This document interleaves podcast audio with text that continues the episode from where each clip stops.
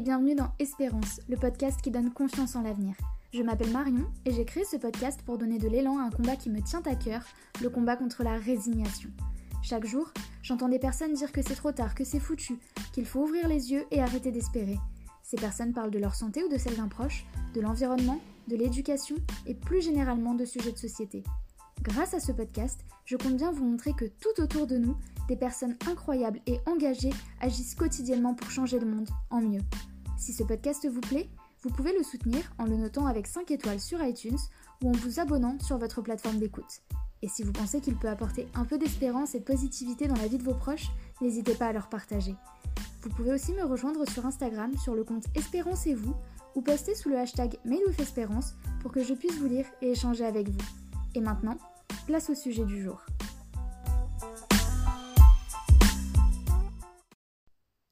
Bonjour à tous et bienvenue dans ce nouvel épisode dans un format un peu différent d'habitude qui, je l'espère, vous plaira. Aujourd'hui, je reçois Manon Baudry, une de mes amies dont le parcours m'inspire beaucoup. Durant cet échange, elle nous raconte comment, en suivant son intérêt pour la cause environnementale, elle a découvert le zéro déchet, s'est retrouvée présidente d'une association locale avant de décrocher le boulot de ses rêves dans le SS. Que vous soyez touché par la cause environnementale, en quête de sens dans votre travail ou en questionnement sur un engagement associatif, je pense que Manon vous apportera beaucoup de clés dans cet épisode. Vous retrouverez dans la description du podcast les liens vers les différentes entreprises et associations que l'on a évoquées, et si vous avez des questions à poser à Manon, n'hésitez pas à m'écrire sur mon compte Instagram, je trouverai avec elle le meilleur moyen de vous répondre. Je vous souhaite une belle écoute et je vous dis à la semaine prochaine.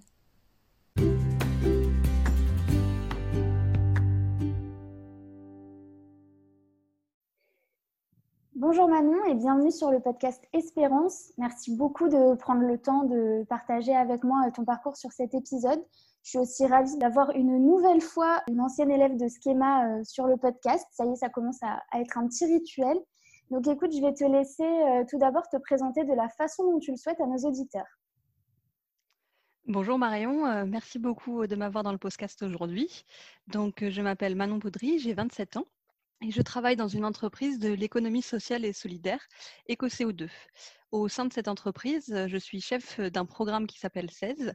Donc, c'est un programme de sensibilisation aux économies d'énergie pour les TPE et PME dans les ZNI, c'est-à-dire les zones non interconnectées, c'est-à-dire tout le territoire français sauf la métropole. Et je pilote donc ce programme depuis maintenant trois mois. Wow, super. Alors, est-ce que tu peux nous dire ben, euh, concrètement, c'est quoi ton job Par exemple, si tu as peut-être une journée ou une semaine type? L'avantage de ce travail, c'est qu'on a difficilement des journées types. C'est déjà une des choses qui me plaît, c'est parce qu'on fait beaucoup de choses qui sont variées. Et en fait, euh, le programme que je pilote est un programme qui se déploie sur euh, l'océan Indien, sur les Antilles et sur la Corse et qui est piloté au niveau national. C'est-à-dire qu'on va avoir des référents locaux qui vont euh, aller sur le terrain, rencontrer les associations qui vont faire le programme pour nous, les entreprises et les acteurs de ces territoires. Et moi, je vais m'assurer qu'il y ait une cohérence entre le déploiement sur tous ces territoires-là même si c'est très important pour nous que ce programme soit décliné localement, on doit avoir une logique de déploiement global à faire aussi. Mon rôle, c'est aussi de me coordonner avec les équipes internes, donc les équipes de développement, de création, de création de contenu, pour s'assurer que tout soit livré dans les temps et aussi s'assurer que de ne pas mettre des deadlines trop difficiles pour tout le monde et coordonner tout ça pour arriver au bon endroit au bon moment. Super. Donc concrètement, là, s'il y a un résultat sur, je ne sais pas à, quel terme c'est, un an, deux ans, qu'est-ce que ça va apporter euh, aux, populations locales, justement? Alors, les entreprises auront l'occasion de s'inscrire dans ce programme et pourront bénéficier d'ateliers de sensibilisation, pourront bénéficier aussi de télémesures, c'est-à-dire elles vont pouvoir voir leur consommation électrique pour voir quelles sont les possibilités d'économie et on va surtout les aider à s'engager un petit peu plus, c'est-à-dire à aller dans le bâtiment ou à aller un petit peu plus dans la rénovation énergétique. Super. Donc, vous êtes une aide, en fait, un support aux entreprises justement pour qu'elles puissent elles, euh, ben, prendre de nouveaux engagements, éventuellement sensibiliser, et puis elles aussi se rendre compte de leur impact et de comment elles peuvent euh, contribuer euh, au niveau énergétique. Tout à fait. Il y a de nombreux programmes qui font de la, on va dire, de l'aide à la rénovation. Il manque un petit peu cette brique de sensibilisation pour vraiment les aider à passer le pas. Après, à chaque fois qu'on va se déployer, on va se déployer en fonction des contraintes locales. Le but, c'est de travailler en adéquation avec tous les autres programmes pour pouvoir faire quelque chose de cohérent au niveau du territoire. Tu nous as dit que c'était une entreprise de l'ESS, donc ça fait quelques fois qu'on en parle sur Espérance.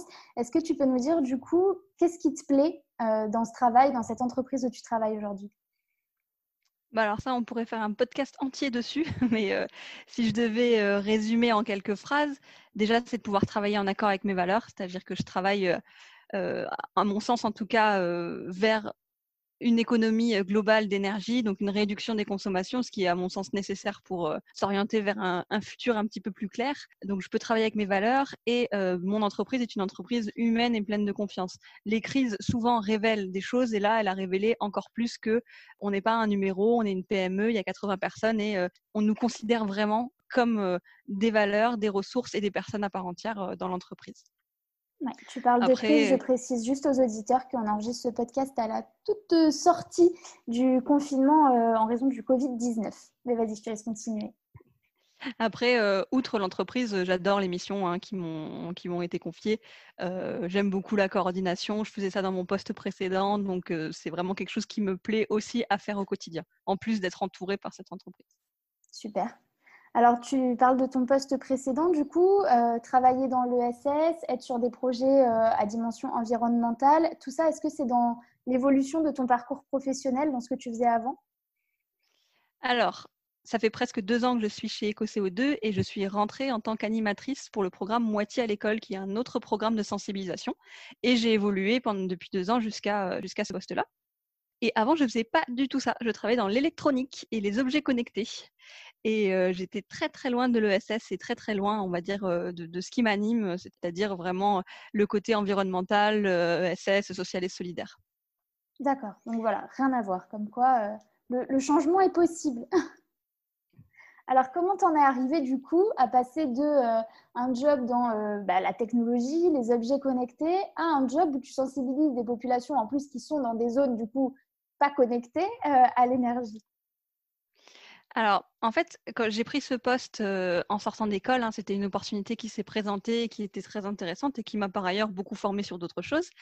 Mais ça manquait un petit peu voilà, de, ce qui m'animait, de, de, de, combat écologique, de me dire qu'est-ce que je peux faire pour aider cette planète. Et du coup, j'ai postulé pour un autre travail et j'ai eu ce travail, donc mon, premier poste chez EcoCO2, grâce à mon, engagement associatif.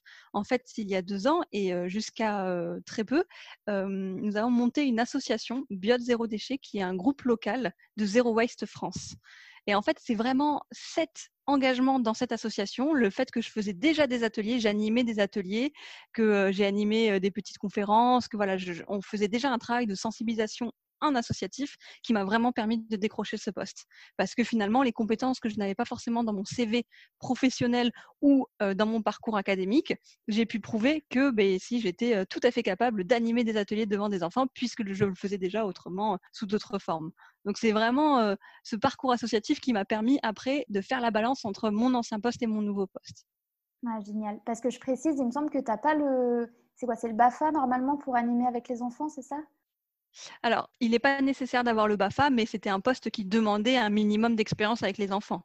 N'ayant pas d'enfants, euh, ayant fait des cours de maths euh, quand j'étais ado ou des choses comme ça, mais n'ayant pas de vraie expérience euh, approuvée là-dessus, c'est vraiment l'associatif qui m'a permis, on va dire, mon CV de sortir du lot et qui m'a permis de décrocher cet entretien.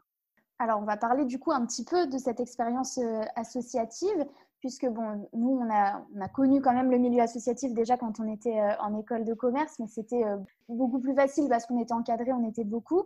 Là, donc, euh, l'association Bio Zéro Déchet, est-ce que tu peux nous raconter un petit peu son histoire, comment c'est né et puis ton rôle surtout dedans? Bien sûr, alors c'est marrant puisque ça remonte encore un petit peu avant. Cette association, elle est elle-même née d'un autre projet. En fait, la ville de Biot et Univalom, euh, le syndicat mixte des déchets ménagers de la région, avaient fait un, défi zéro déchet où 50 familles pouvaient euh, s'inscrire et être, on va dire, euh, accompagnées dans la mise en place du zéro déchet. J'ai rencontré une personne qui s'appelle Lucie, qui est la personne qui gérait ce projet, qui m'a interpellée sur un stand dans une, dans une fête de village en me disant oui, super, ça on peut s'y mettre. J'ai signé et en fait, c'est comme ça que je me suis mis dans ce projet des familles zéro déchet. Pendant six mois, on a été accompagnés, on a eu des ateliers à peu près tous les mois, toutes les deux semaines sur différents sujets pour vraiment démystifier ce zéro déchet dont on entend parler partout et dire en fait c'est tout à fait possible, c'est tout à fait faisable et c'est même très agréable. Et au bout de ces six mois, on aidait donc une cinquantaine de familles de biotes. Euh, on avait fini, c'était le projet passé à d'autres villes pour accompagner d'autres familles et on s'est dit bah c'est trop bête, on va pas s'arrêter là. Et du coup, on a monté l'association. Donc moi j'ai on, était un groupe euh, de 5 6 personnes, moi j'ai pris la présidence parce que bah, j'avais euh, j'avais envie de m'investir et on a monté comme ça le groupe Biote zéro déchet l'association euh, Biote Zéro Déchet. Et du coup, c'est une association où on fait à peu près un atelier par mois. Donc, que ce soit des ateliers précis comme pour des bivraps, c'est un, emballage alimentaire, ou alors de la lessive, ou alors juste discuter de qu'est-ce qu'on va bien pouvoir offrir à Noël zéro déchet, de choses comme ça. Et on a aussi fait des conférences, des formations, enfin voilà, des, vraiment un groupe assez actif au niveau local. Effectivement, on remonte encore avant avec ce zéro déchet. Donc toi, en fait, quand tu es euh, arrivé à ce stand, que tu as commencé cette, cet accompagnement zéro déchet, c'est quelque chose que tu pratiquais pas toi-même, mais c'est un peu ton, voilà, ton attrait pour tout ce qui est euh, responsabilité environnementale, etc., qui t'a poussé à aller voir par curiosité euh, comment ça se passait, ce que c'était. Tout à fait. Et ça m'a même. Oh, je remonte encore une, case. C'est vraiment euh, un enchaînement en fait d'actions et de, et de projets qui m'ont mené là où je suis, puisqu'en fait, euh, euh, mon conjoint est végétarien et à l'époque, je ne l'étais pas. Et en fait, je me suis intéressée à l'alimentation. Et en voulant chercher des produits sains, je suis tombée sur une épicerie en vrac. Et c'est comme ça que je me suis dit Ah, mais peut-on acheter nos produits non emballés sous le plastique en supermarché? Une réalité dont je n'avais pas conscience avant. Et c'est comme ça, en fait, que je suis rentrée par intérêt et par conviction dans le zéro déchet. C'est marrant que tu remontes comme ça parce que c'est vraiment d'un intérêt, d'une, je vais pas dire d'une passion, mais en tout cas voilà, d'un engouement pour quelque chose, d'une curiosité, que de fil en aiguille, tu te retrouves bah, à te questionner, à arriver dans le milieu associatif. Et du milieu associatif, c'est finalement ça qui t'a permis aujourd'hui d'avoir un boulot dans lequel tu t'épanouis et qui correspond à tes valeurs. Donc, c'est vraiment génial. Maintenant, moi, j'ai une question. Euh, donc, tu es présidente, enfin, où tu étais, tu vas me dire, d'une association. Ça demande du temps. Aujourd'hui, tu as un boulot qui apparemment est très prenant aussi. Le zéro déchet, mine de rien, ça demande un minimum quand même d'engagement, de, préparation. Est-ce que aujourd'hui, tu arrives toujours à être en cohérence à ce niveau-là, à avoir les mêmes... Euh, habitudes zéro déchet que tu pouvais avoir avant d'avoir ce poste-là? Alors, pour répondre à ta première question, je suis toujours présidente de l'association Bio Zéro Déchet sur le papier, mais mes merveilleuses collègues euh, de l'association ont repris vraiment euh, la partie du travail que je faisais depuis quelques mois parce qu'effectivement, j'ai déménagé pour mon nouveau poste à quelques kilomètres, enfin quelques dizaines de kilomètres de Biot, donc je ne suis plus aussi proche. Et effectivement, j'ai moins de temps à y consacrer puisque finalement, ce que je faisais dans l'association, je le fais au quotidien et en fait, voilà, j'ai préféré ne pas continuer cet investissement, en tout cas pas en tant que présidente, pour pouvoir bah, maintenir un petit peu mon équilibre aussi. Après, au niveau du zéro déchet, effectivement, j'ai moins de temps qu'avant. C'est-à-dire qu'avant, j'avais vraiment beaucoup de temps, beaucoup de place mentale aussi pour y penser, parce que mon, ancien travail ne me, ne me préoccupait pas, enfin ne m'intéressait pas tant que ça.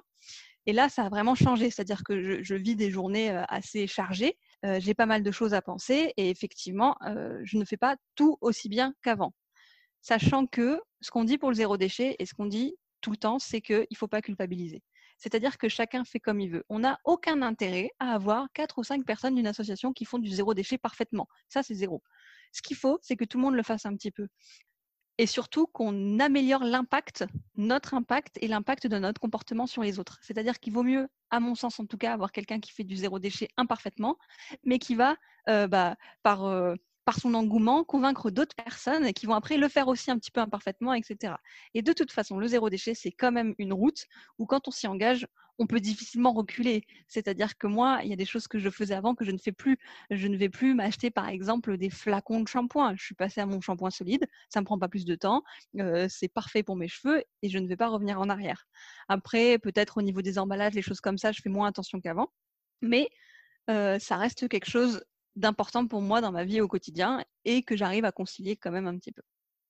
C'est hyper important ce que tu dis parce que euh, déjà, comme tu le disais au début, le zéro déchet, c'est quelque chose, c'est un peu un mot qui fait peur. Enfin, euh, on voit, parce que c'est médiatisé comme ça. Quand on voit à la télé des reportages zéro déchet, souvent, c'est vraiment des gens qui sont, d'ailleurs, c'est souvent des, euh, des, parents au foyer, qui sont vraiment bah, à la maison tout le temps et qui ont tout mis en place pour avoir du zéro déchet dans toutes les pièces de la maison, avec des trucs auxquels on n'aurait même jamais pensé. Et quand on voit ça, on est téléspectateur, on se dit, ouais, non, mais moi, je ne je pourrais jamais faire tout ça, c'est pas possible. Et à l'inverse, justement, l'important, c'est de montrer que c'est quelque chose qui n'est pas si difficile ou insurmontable que ça, qu'il y a des étapes, c'est comme tout. C'est vrai qu'on ne peut pas passer de rien du tout à, tout acheter en supermarché sous plastique, à ne pas recycler, enfin, j'en sais rien, à euh, tout d'un coup, voilà, il n'y a plus rien et j'ai 3 euh, grammes de déchets euh, dans ma poubelle par mois. Donc, c'est intéressant que tu dises justement que voilà, il y a plein de petites choses à faire, qu'on n'est pas obligé de tous faire tout parfaitement. Et surtout, du fait que, bah, en fait, on est tous humains, donc on a des variations dans notre vie. Toi, c'est un nouveau boulot. Il y a des gens, ça va être l'arrivée d'un enfant. Il y a d'autres personnes, ça va être un déménagement. Et il y en a plein, j'avais vu une vidéo YouTube là-dessus justement où une, une, femme devenait maman et elle s'est fait, euh, en fait, elle n'a même pas culpabilisé elle-même, c'est les autres personnes qui l'ont culpabilisée de plus faire autant qu'avant. Bah, sauf qu'au bout d'un moment, euh, chacun fait un peu comme il veut et comme il peut surtout.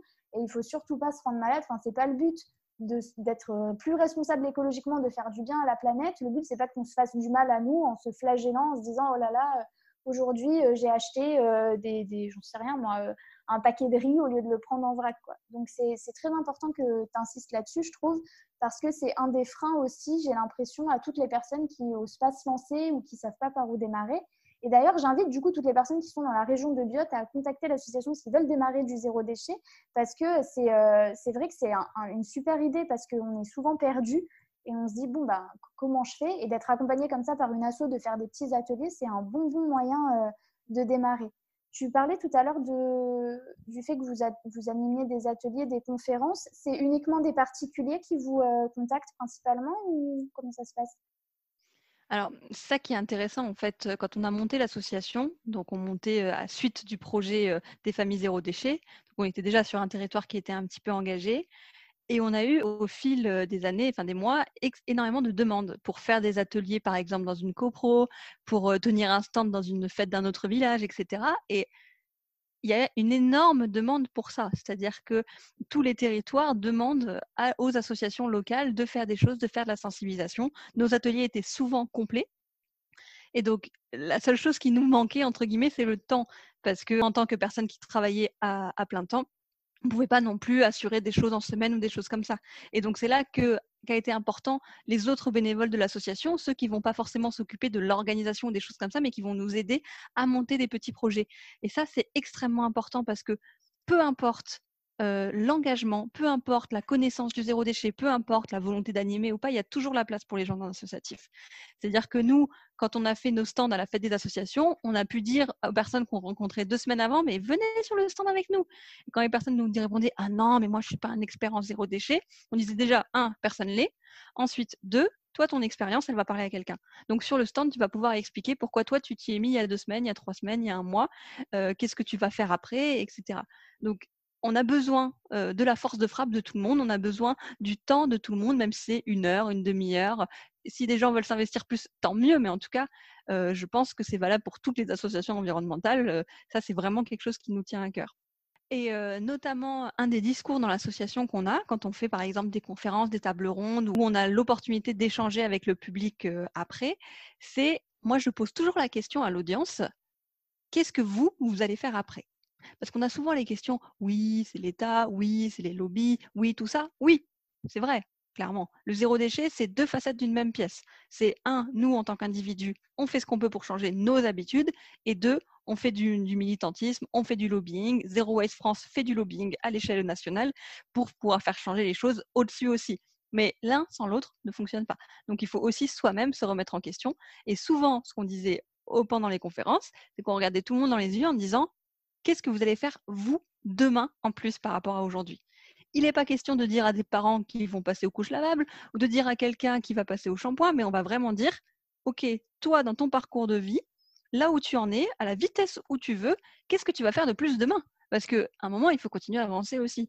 Et voilà, c'était très intéressant parce qu'on avait des gens qui disent Bon, c'est décidé, je m'achète une gourde. Et d'autres qui disaient C'est décidé, j'abandonne tel aliment. Enfin, chacun, en fait, le fait à son rythme et vraiment dans la perspective qu'il veut. L'avantage aussi du zéro déchet, c'est que ça touche, comme tu le disais, toutes les pièces de la maison. Donc, si on n'a pas trop envie de toucher aux cosmétiques, c'est pas grave, on verra ça plus tard ou jamais. On a tellement de choses à faire dans la cuisine déjà qu'on peut se concentrer là-dessus. À chacun de choisir le domaine où il se sent confortable d'effectuer des changements pour pouvoir bah, être un petit peu plus zéro déchet. Totalement, c'est ça. Moi-même, je ne suis pas du tout experte en zéro déchet, comme tu dis, personne l'est, mais voilà, moi, c'est un petit peu partout. Tu vois, il y a des gens, c'est une pièce. Moi, c'est un peu parti, un peu par là, mais il n'y a aucune pièce qui est vraiment euh, complète. Mais euh, je rebondis sur ce que tu dis, enfin plutôt, tu as, anticipé ma, ma, prochaine question. Euh, toutes les personnes, et je sais qu'il y en a, qui hésitent à se lancer dans l'associatif parce que justement, ils ont peur de ne pas avoir le temps, parce que c'est un domaine où ils ne s'y connaissent pas vraiment, parce que, enfin voilà, pour n'importe quelle raison, euh, je trouve que c'est très très important ce que tu as dit. Il n'y a pas besoin d'être disponible 10 heures par semaine, il n'y a pas besoin d'être disponible tous les samedis et tous les dimanches de l'année, il n'y a pas besoin d'être un expert dans peu importe la thématique de l'association, qu'elle soit environnementale ou non d'ailleurs. Et juste si vous avez envie de vous investir dans une asso parce que ben bah, parce que voilà, parce que vous avez un peu de temps et que c'est un engagement qui vous tient à cœur, je vous invite vraiment, ne serait-ce qu'à contacter, à aller sur les stands. Nous, c'est ce qu'on a fait cette année euh, tous les ans, généralement, d'ailleurs deux fois par an, il y a toujours des, stands de présentation des associations de la ville, dans la ville où on est. Donc euh, voilà, vraiment, je vous invite à y aller, puisque comme Manon le dit, ils ont besoin, eux, de, personnes aussi pour faire vivre ces associations, pour avoir un impact qui soit plus grand.